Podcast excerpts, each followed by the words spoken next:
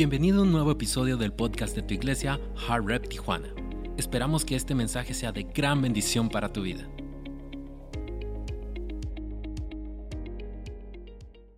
Iglesia, acompáñame rápido. Abrí tus, tu Biblia. Quiero hablarte hoy metas de gracia. Metas de gracia. Estamos en un año nuevo y cada año nuevo creo que tiene algo singular para todos. Te pones metas, ¿no? Nuevas metas están por alcanzarse. Metas de gracia. Saca tu Biblia, saca tu iPhone, lo que tengas ahí. Y dice Filipenses 3:12. No quiero decir que ya haya logrado estas cosas, ni que ya haya alcanzado la perfección. Pero sigo adelante a fin de hacer mía esa perfección para la cual Cristo Jesús primeramente me hizo suyo.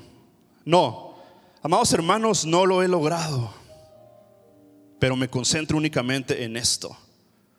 Olvido el pasado y fijo la mirada en lo que tengo por delante. Y así avanzo hasta llegar al final de la carrera para recibir el premio celestial, el cual Dios nos llama por medio de Cristo Jesús. ¿Puedes tomar asiento, iglesia? Pues, ¿te quedas? Quiero aprovecharte todos esos años que no te he visto. Siento que hay más atmósfera. ¿Cómo les va con sus metas en enero? ¿Ya se propusieron metas? ¿No? No sé si después de esta plática vayas a tener que reescribir tus metas. Dani y yo generalmente nos juntamos inicios de año y, sabes, nos ponemos metas, nos trazamos metas que queremos lograr, que queremos cumplir como matrimonio, como individualmente. ¿Alguien aquí hace eso? Amén. Pero es lo que trae singular, creo, el año de enero. Te propones metas. Pero quiero hablarte de metas de gracia contra las metas regulares, metas normales, metas que puedes cumplir con tus propias manos, con tu propio potencial, con tus propias habilidades. Y estamos viendo a Pablo. Pablo era un hombre que vivía en la gracia de Dios. Pablo fue un apóstol que experimentó la gracia de Dios como ningún otro. Y él tenía metas, él se ponía metas, era un hombre de metas. Lo dice lo que acabamos de leer me he puesto metas y luego dice, no he logrado algunas, pero quiero alcanzar esa perfección a la que he sido llamado por la gracia de Cristo Jesús. Creo que él aprendía que cada circunstancia de su vida era por la gracia de Dios. Todo lo que vivió Pablo, imagínate. Estuvo en la cárcel, lo querían matar, un montón de cosas, pero creo que él, si podemos hablar de alguien que entendió la gracia de Dios es Él. Pablo lo dice así, pero por la gracia de Dios soy lo que soy y su gracia no ha sido en vano para conmigo. Por la gracia de Dios soy lo que soy.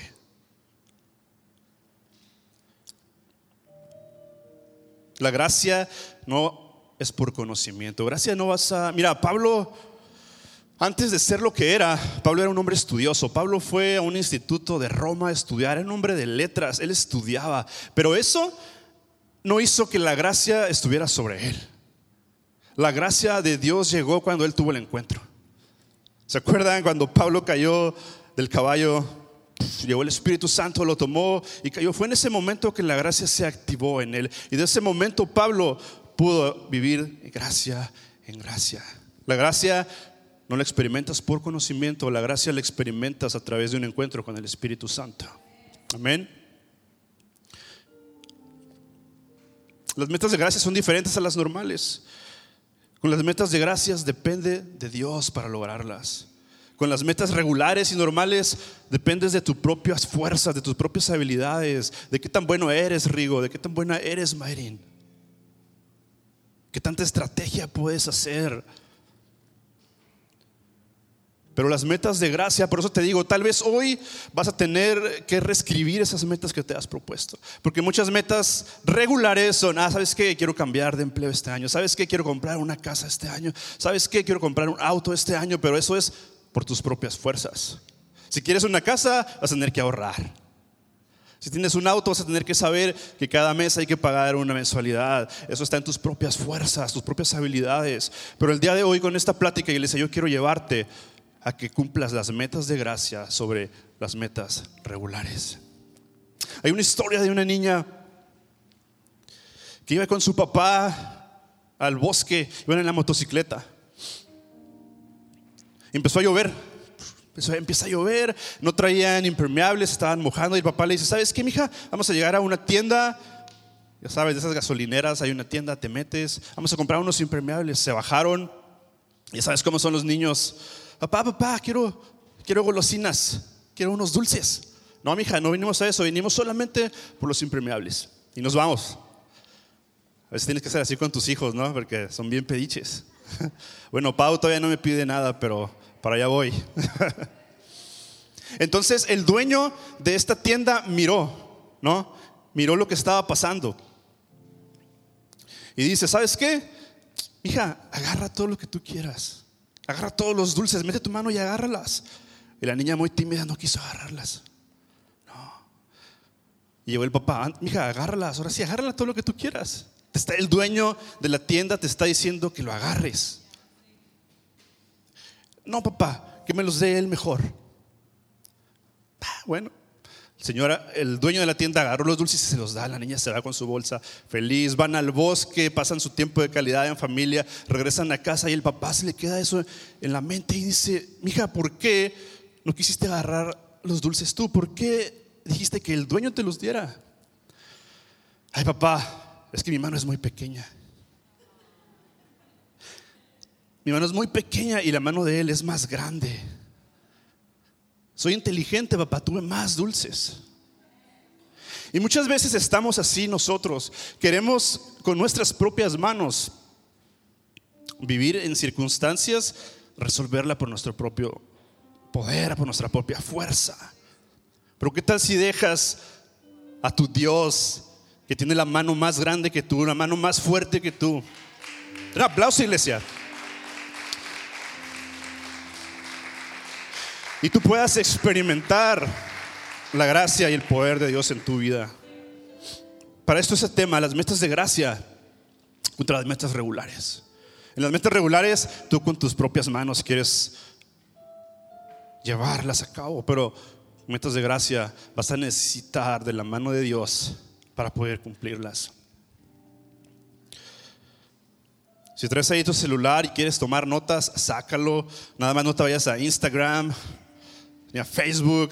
Dios te está mirando. Y si te vas a ir a Instagram, que sea porque tomes una historia y la subas y etiquetes a la iglesia para que podamos seguir haciendo comunidad. Amén.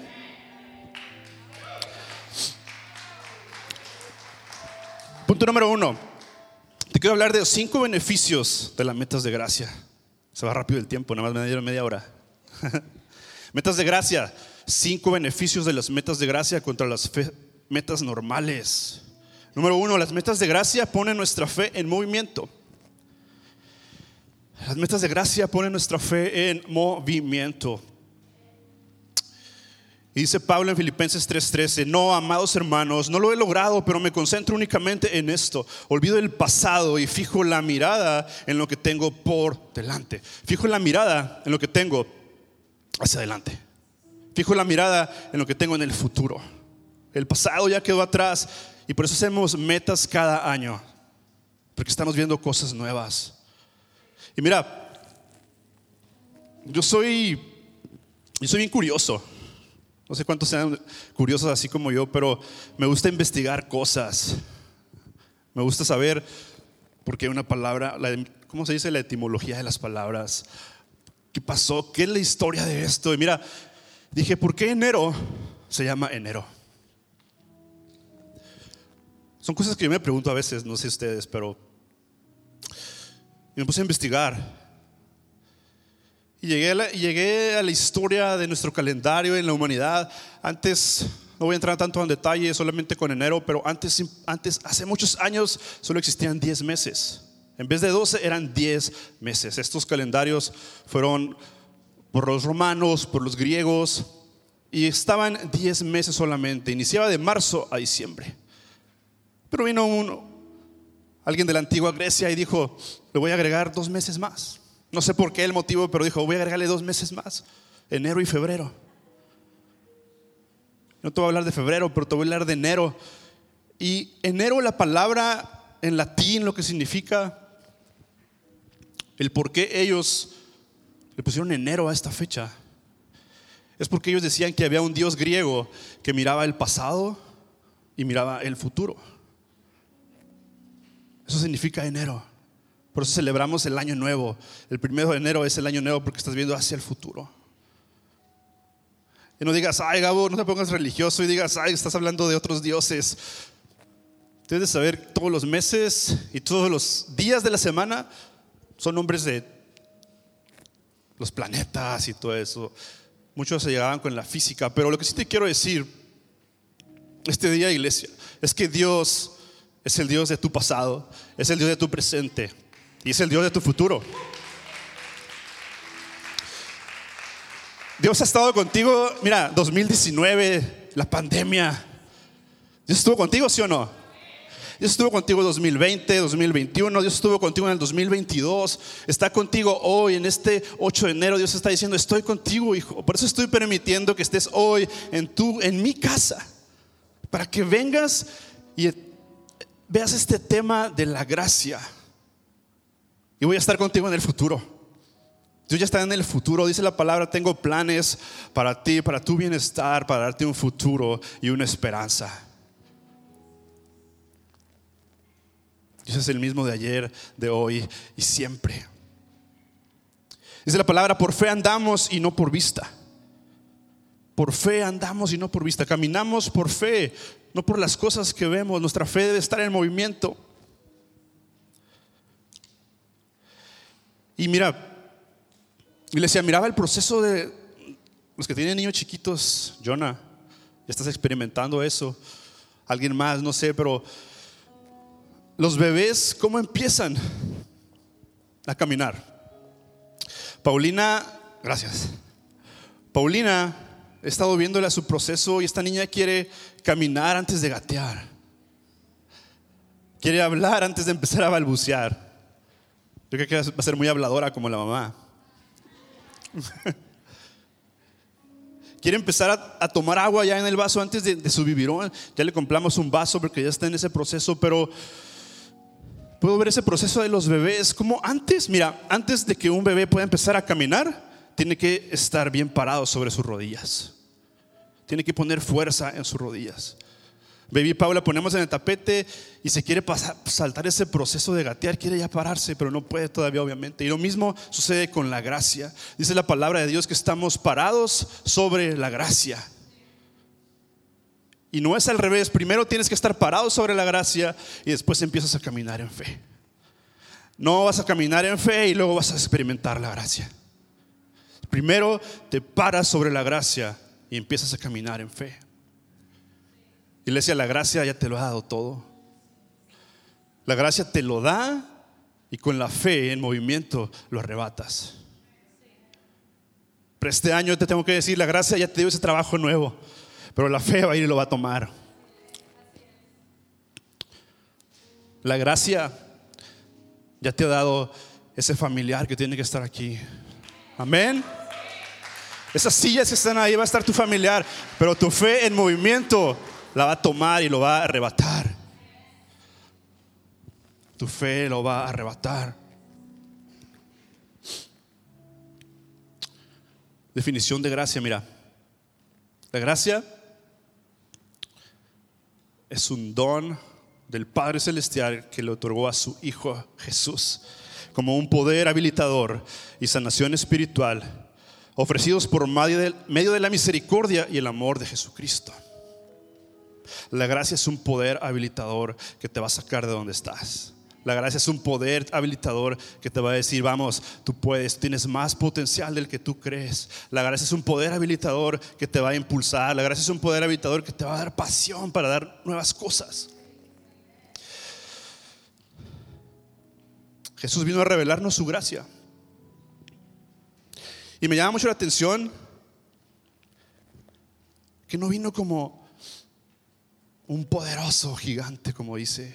No vino como un guerrero. Jesús pudo haber venido a la tierra con una espada, con estruendos, con fuerza, como un león, pero vino con símbolo de debilidad, vino como un niño. Eso me llama mucho la atención, vino como un bebé. Y si hay algo que tú puedes tomar como debilidad, son los bebés. Son frágiles.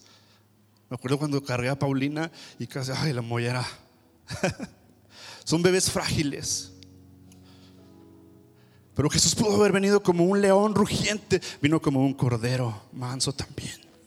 Jesús es el cordero y es el león. Y muchas veces creo que Dios nos quiere enseñar que Él vino como algo pequeño, como un signo de debilidad, porque las cosas pequeñas importan. Tienes que avanzar en procesos. Jesús fue creciendo, procesándose como niño, como adolescente, hasta alguien de 33 años, porque Él quiere enseñarnos que las cosas pequeñas importan. Las cosas que Dios nos da generalmente vienen pequeñas, pero después te van a dar grandeza. La palabra de Dios dice, vamos de gloria en gloria. Eso me quiere decir que vas incrementando. También dice que la gloria postrera será mejor que la pasada. Así que iglesia, si tú estás pensando en este enero, hey, creo que el 8 de enero va muy lento. Mira, celebra las pequeñas cosas de la vida. Celebra tus pequeñas victorias ganadas. Porque nadie más lo va a celebrar por ti. Solamente tú sabes, solamente tú sabes lo que estás logrando. Ellos no lo van a celebrar porque no lo pueden ver. La palabra dice, andamos por fe, no por vista. Amén.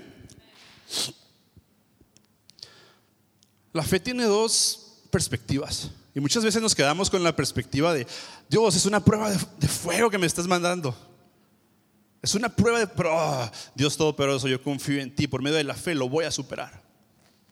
Dios, me quedé sin trabajo. Oh, pero sé que es una prueba de fe, lo voy a superar. Y muchas veces nos ponemos a decir, oh, esta, fe es cosas de terror, ¿no? Que me llegan a mi vida. Padre, ya, por favor, toma otro guerrero. ya estuvo, suéltame. Pero quiero hablarte de otra etapa de la fe, que es una etapa de comprobación. Y mira lo que dice Abraham, lo que le pasó a Abraham. Por la fe, Abraham cuando fue llamado a ir a un lugar que más tarde recibiría como herencia, obedeció y salió sin saber a dónde iba. Por la fe se radicó como extranjero en la tierra prometida y habitó en tiendas de campaña con Isaac y con Jacob, herederos también de la misma promesa, porque esperaba la ciudad de cimientos sólidos de la cual Dios es arquitecto y constructor. Las pruebas de fe no son solamente para ver desastres en tu vida quiero el día de hoy, iglesia, que te vayas con eso. Son para comprobar el poder de Dios en tu vida. Amén. Son para comprobar que Dios va a estar contigo en tu pasado, en tu presente y en tu futuro. Pero tenemos que activar nuestra fe. Abraham activó su fe. Abraham dijo, ok, tengo que dejar todo, voy a lo desconocido, no sé qué onda, no sé qué va a pasar, pero me voy. Y no tengo que decirte qué pasó con Abraham. Abraham fue el padre de la fe. Abraham es el padre de generaciones. No tengo ni que decirte quién es Abraham, porque tú sabes quién es Abraham. Abraham comprobó la fe. Abraham no dijo, otra prueba de fe, a lo mejor ya tuvo muchas, pero Abraham pudo ver otra perspectiva, pudo saborear esa textura de la gracia de Dios. Al momento de lograr lo que él fue, puede decir, ¿sabes qué Dios? Compruebo que la fe en movimiento me ha llevado a donde debo de estar. Dale un aplauso a Dios ahí, iglesia, donde estás.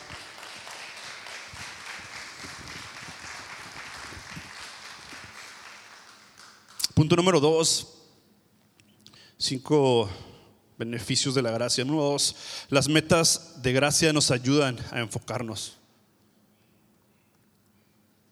Nos ayudan a enfocarnos. Filipenses 3:13. No, amados hermanos, no lo he logrado. Mira, hasta Pablo no lograba las metas. Pero me concentro únicamente en esto. Me concentro únicamente en esto. Pablo nos está hablando que él se enfoca. Tiene que enfocarse en una cosa. Muchas veces ponemos 50 metas, 100 metas y ¿cuántas logras? A veces ninguna. Porque le quieres dar a todo. Quieres darle a todo y no abarcas nada. Pablo te dice, enfócate en una sola cosa, concéntrate en algo. Y así si te enfocas en una cosa, vas a poderte pasar a la segunda meta. Nos está hablando del enfoque de las metas. Muchas veces quieres, ay, que mi esposa cambie este año. Que mi esposo cambie este año. Que mis hijos vengan a la iglesia este año. Que mis hijos estén aquí sentados este año. Pero no te enfocas en nada. No te enfocas, pones tantas metas, pero no te enfocas en nada y nada lo cumples. Y luego estás diciendo, llega septiembre, llega diciembre otra vez. Y miras hacia atrás y dices, ay, no cumplí nada. Porque podemos decir, como dijo Pablo, corro y luego lucho, pero sin una meta definida, no lo hago como si estuviera golpeando el viento. ¿Qué es golpear al viento? Quererle dar a todo y al viento no le das nada. Estás luchando con el viento y no le das. Enfoquémonos en una sola cosa. ¿Qué tal si enfocas tu meta en que Dios sane tu corazón este año? Entrégale a Dios tu corazón, que Dios lo ensanche, que el Espíritu, que la gracia de Dios esté en él. Y mira, si te enfocas en eso, te aseguro que vas a ver a tus familiares aquí. Te aseguro que vas a ver esos sueños cumplidos. Te aseguro que vas a ver ese hombre, ese ogro que tienes en casa, lo vas a ver como un dulce corderito. Amén. Dale un aplauso a Dios. Un aplauso a Dios por su gracia y su poder. Pero también enfocarse en una sola cosa puede estar mal, pero también enfocarse en las cosas incorrectas enfocarse en cosas, damos prioridad a otras cosas, ponemos nuestra pasión en otras cosas, ponemos nuestro enfoque en otras cosas, ponemos nuestra mirada en otras cosas. Y para esto quiero hablarte de un discurso, un discurso que dio hace mucho tiempo el expresidente de Coca-Cola. Todos conocen Coca-Cola, amén, aleluya. Qué rica está la Coca-Cola. Este presidente fue a una conferencia de estudiantes y habló de cinco cosas. Él dijo, ¿sabes qué? La vida podemos tomarla como un juego de malabares, con cinco pelotas. Cinco pelotas que realmente es donde está enfocada nuestra vida, donde siempre nos enfocamos. La pelota del trabajo, la pelota de la familia, la pelota de tus amistades, tus relaciones, la pelota de tu fe y la pelota de tu salud. Y él decía, pronto te das cuenta que la pelota del trabajo, una pelota, pronto te das cuenta que la pelota del trabajo regresa a ti. Es como una pelota de goma. Se te cae, estás en el juego, te enfocas de diferente manera, no sé, pierdes el trabajo, pero va a regresar a ti. Mandas otro currículum, te dan otro trabajo. Pierdes clientes, activas otras estrategias, vienen los clientes y regresan, Rigo. El trabajo siempre regresa. El trabajo no le pasa nada. Y luego te das cuenta que hay otras pelotas en la vida. Que si, las, que si se te cae por algún motivo en el marabareo de la vida, se te cae, esa pelota ya no regresa a ti como una pelota de goma. La puedes recuperar, pero puede ser que ya la agarres y está craqueada, está lacerada. Ya no regresa a tus manos como la pelota del trabajo. Y muchas veces nos enfocamos en diferentes cosas y terminamos lastimados, terminamos heridos. Pero hay otra pelota, una pelota que es aún más frágil. Es aún más frágil que cuando se cae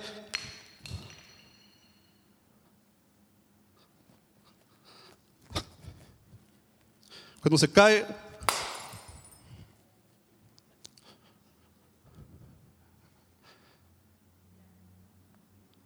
Y luego, ¿qué estamos haciendo?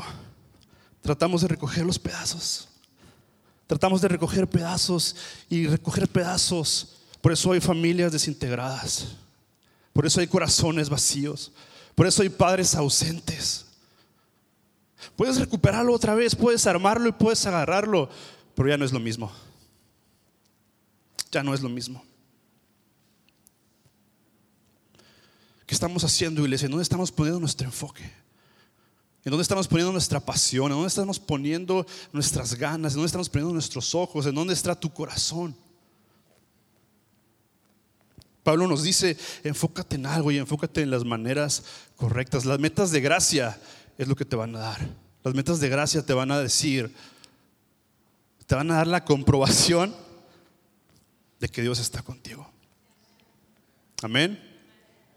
Te van a dar la comprobación de que no necesitas de tu propio esfuerzo. Necesitas del poder de Dios, necesitas de la gracia de Dios. Simplemente párate en la gracia de Dios, párate firme, avanza en fe y enfócate. Amén. Dale un fuerte aplauso a Dios, iglesia. Número tres. Punto número tres. Las metas de gracia nos dan esperanza para perseverar. Las metas de gracia nos dan esperanza para perseverar. Dice, ¿me quedan fuerzas para esperar o tengo una meta que me impulsa a seguir? Job está hablando aquí, ¿me quedan fuerzas o tengo una meta que me impulsa a seguir? Creo que Job estaba pensando en ese momento, no tengo ya ningún futuro, ya no tengo esperanza. Estaba en un momento de su vida donde creo que muchas veces podemos estar así, ¿no? Estoy pasando por esto, ah, llegó enero, el 8 de enero, ¿para qué pongo metas? ¿Para qué me pongo objetivos? No sé si ni siquiera tengo un futuro. Y eso es lo que quiere el enemigo. Mira, el enemigo no... ¿Cómo te lo, cómo te lo digo? Muchas veces le echamos la culpa al enemigo de todo lo que nos pasa. No, ay, cochino diablo, se me ponchó la llanta, pero sabes, ni revisas tus llantas. Vas en la autopista, se te para el carro, lo levantas. Y, ya no quieres prender, le estás pegando ahí, ¿cómo se llama el termostato? que es el que está pegado a veces? prende, prende. Y no revisas. Cochino diablo. No revisas tus autos, no le das tus mantenimientos. Muchas veces le echamos la culpa al enemigo y ni es culpa de él, es culpa de nuestras acciones. Pero sabes lo que sí es culpa del enemigo y donde sí te va a tirar esos dardos es a tu mente de que tú digas, no tienes, hey, no tienes ni un futuro. Que tú digas como Job, ¿tendré algo? ¿Tendré metas que avanzar? ¿Tendré que proponerme algo para este 2023? Y tenemos que tener cuidado ahí, porque el enemigo si ataca tu mente, ataca tu, tu mente, ataca tu corazón. Y si ataca tu corazón, no vas a hacer metas, no vas a proponerte el futuro. Pero iglesia, como inicié diciendo lo que es enero, tengo que decirte que Dios tiene planes para ti. Dios tiene un futuro para ti en este 2023, donde tú vas a recordar y donde tú vas a comprobar de la gracia de Dios sobre tu vida. Amén. Solo el 8%, este dato, solo el 8% cumple sus metas y los propósitos. Hay un estudio que dice solo el 8%. Eso es que si 100 personas se ponen a escribir metas esdras, nada más 8 lo van a lograr.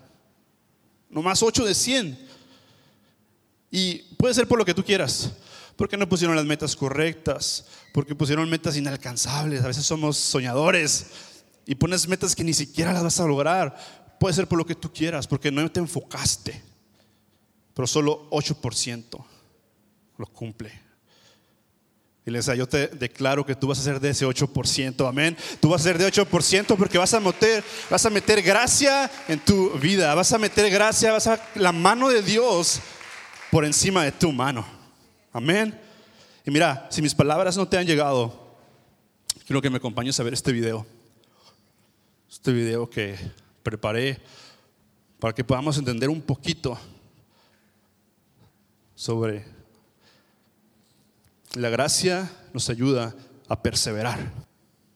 Iglesia, no te puedo, mira, no te puedo prometer que no va a haber tropiezos en tu vida. Amén. No te puedo prometer que no va a haber tropiezos en tu vida. No te puedo prometer que no te vas a caer.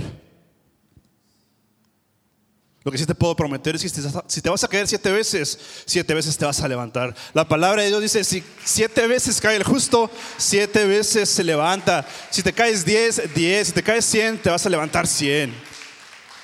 La palabra dice, los tropiezos en la vida son inevitables. Dios lo dijo.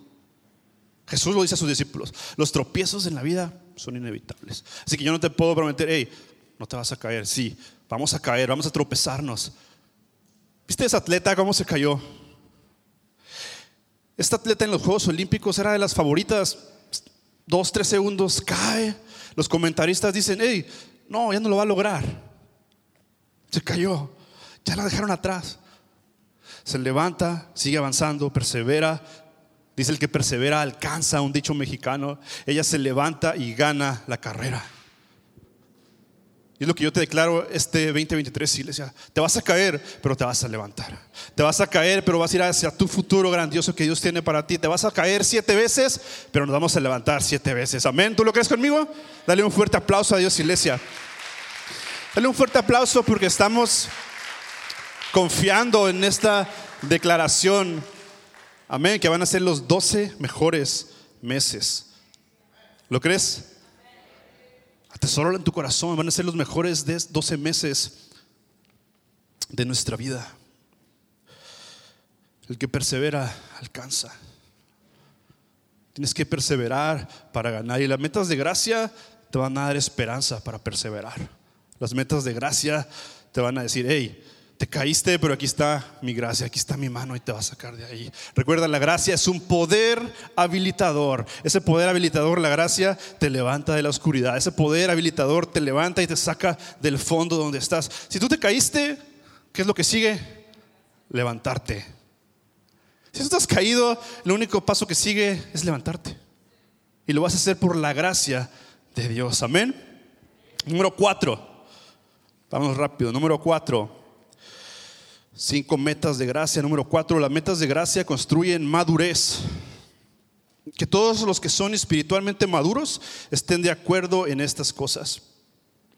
Si ustedes difieren en algún punto, estoy seguro de que Dios se los hará entender. Pero debemos aferrarnos al avance que ya hemos logrado.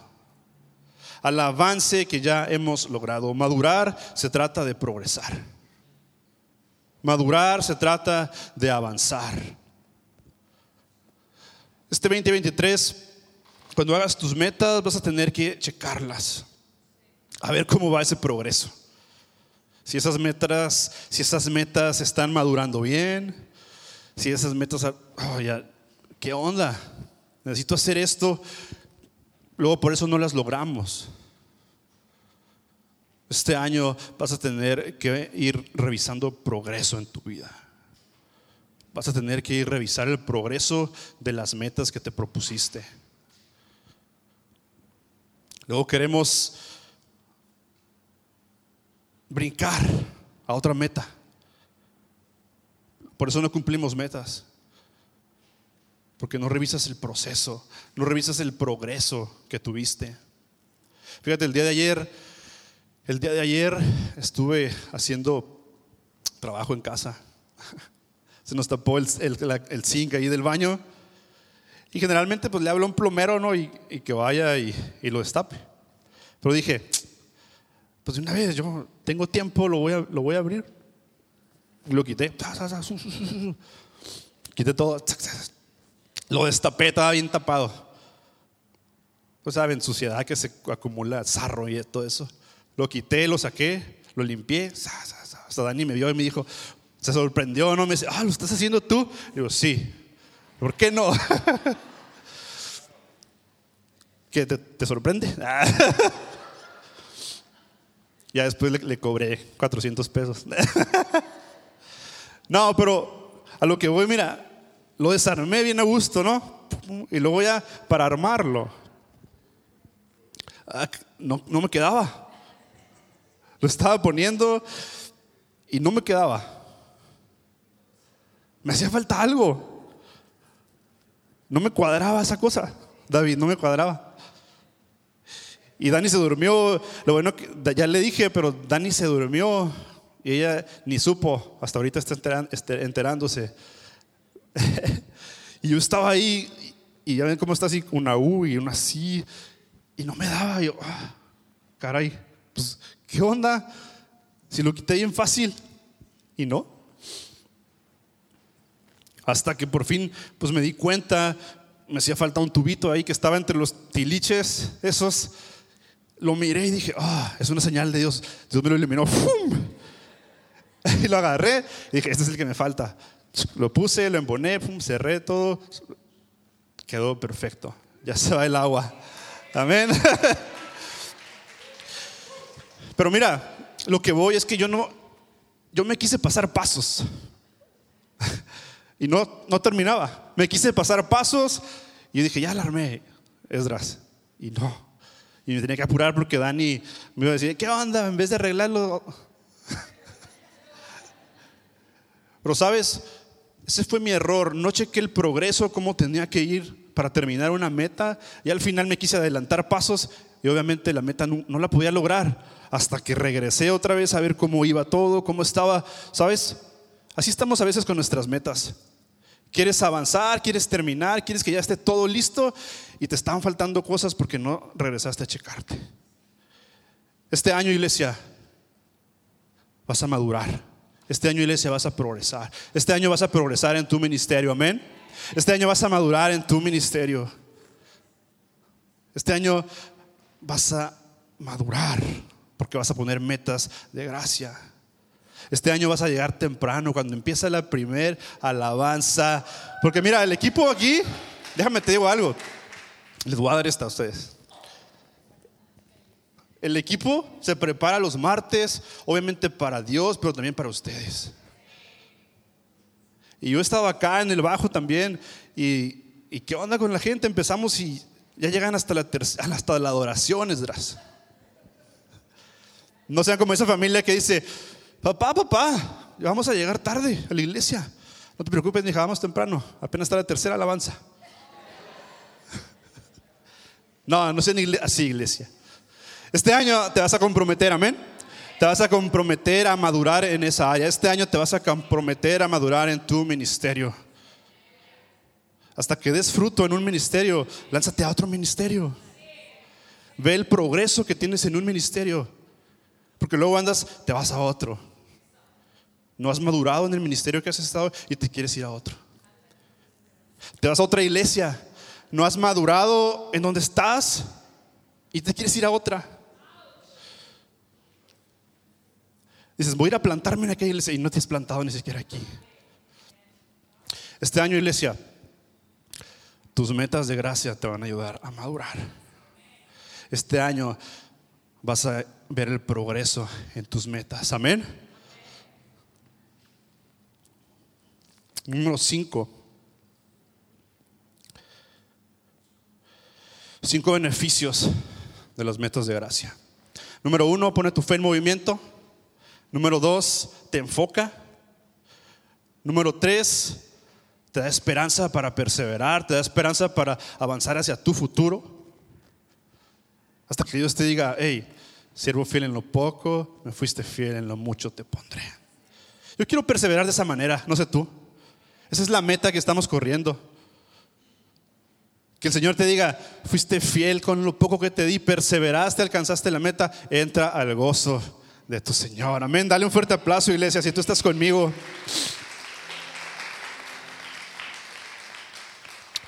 Número 5, y con esto cierro, las metas de la gracia nos mueven a ser motivados por amor. Nos mueven a ser motivados por amor. Primera de Timoteo 1:5, pero el propósito de nuestra instrucción es el amor nacido de un corazón puro. No hay nada mejor que un corazón puro, iglesia. De una buena conciencia y de una fe sincera. Primera de Corintios 16, 14. Uh, Reina Valera. Este dice, todas vuestras cosas sean hechas con amor. Me imagino así cuando es Reina Valera hablando como español. Todas vuestras cosas sean hechas con amor. ¿Por qué le sirves a Dios en este 2023? ¿Qué es lo que te está motivando? ¿Qué te motivó hoy a levantarte, a venir el 8 de enero, primer servicio presencial? Date un aplauso, iglesia, a ti. Date un aplauso. Porque estás poniendo a Dios en primer lugar. Pudiste estar en otro lugar, pero estás aquí. 8 de enero, nuestro primer servicio presencial. Pero ¿qué te motiva a venir a la casa de Dios? Las metas de gracia nos van a mover a ser motivados por el amor.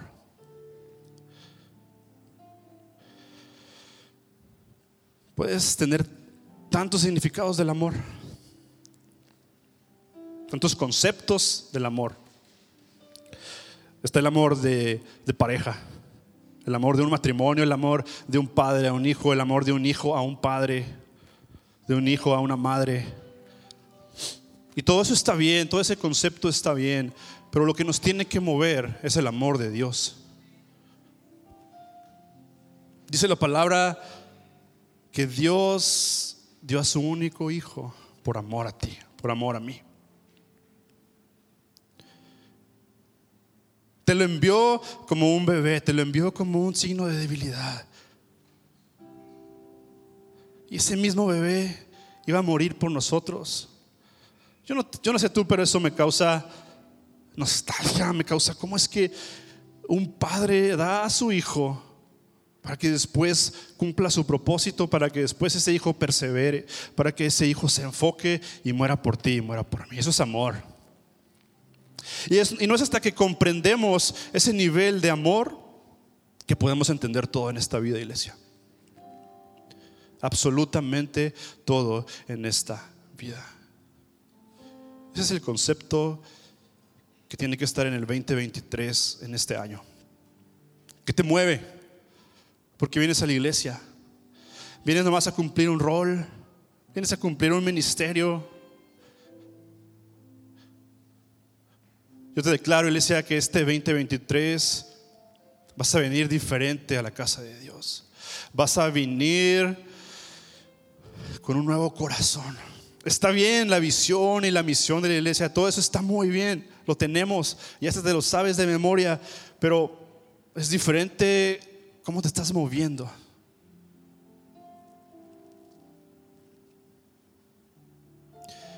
Que esas sillas que están vacías te mueva el corazón. Si tenemos el concepto verdadero del amor de Dios en nuestra iglesia, en nuestro corazón, en nuestro espíritu, mira, vas a activar tu fe y vas a invitar a personas. Vas a activar tu fe y vas a ser movido por el amor de Dios a decir, ¿sabes qué? Esta familiar tiene que estar aquí conmigo.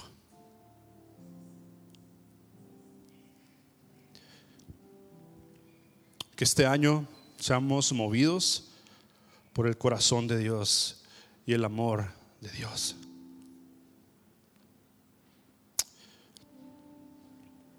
Lo importante para nosotros debe ser el amor de Dios.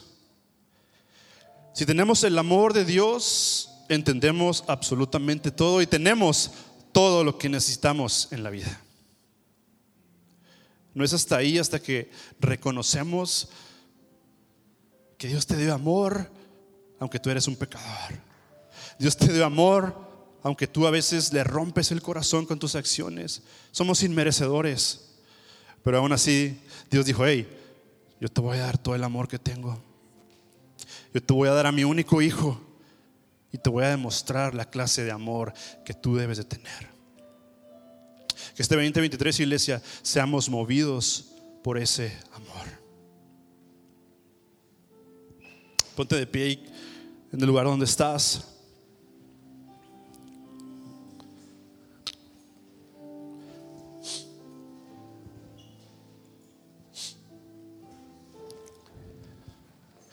Iglesia, la gracia ya te lo dio todo. La gracia ya te lo dio todo. Y este año tú vas a activar tu fe y vas a arrebatar lo que la gracia ya te dio en el nombre de Jesús. Amén.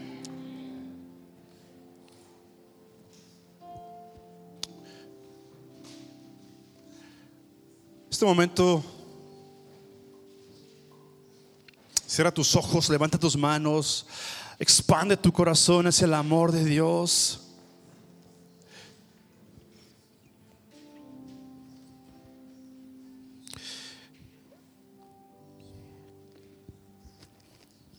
Que podamos decir como Pablo, no soy yo, es la gracia de Dios que vive en mí. No soy yo que voy a invitar a personas a la iglesia. No soy yo que va a hacer el mejor trabajo en el ministerio este año. Es la gracia de Dios que habita en mí. Estoy parado sobre la gracia y es la gracia de Dios que habita en mí. yo me podía jactar de muchas cosas, dice Pablo. Me puedo jactar de ser el mejor apóstol de todos ustedes. Pero no soy yo. Es la gracia de Dios que habita en mí. Iglesia, este año, este 2023, tú vas a decir en el nombre de Jesús, no soy yo, es la gracia de Dios que habita en mí. Estoy parado sobre la gracia y mi fe está en movimiento. Estoy parado sobre la gracia y me estoy enfocando a cosas correctas. Estoy parado sobre la gracia y estoy perseverando hacia la meta. Estoy parado sobre la gracia, bien firme sobre la gracia y estoy madurando. Estoy parado sobre la gracia, estoy permitiendo que el Espíritu me mueva por el amor de Dios. Padre, yo te doy gracias este día, Señor, por tu palabra. Gracias por tu pueblo que está aquí, Señor. Por cada corazón, por cada mano levantada. Te doy gracias por cada uno de ellos y declaro, Señor, que la gracia ya está a nuestra disposición para cada uno de nosotros, para nuestras generaciones, para nuestros hijos, para cada familia.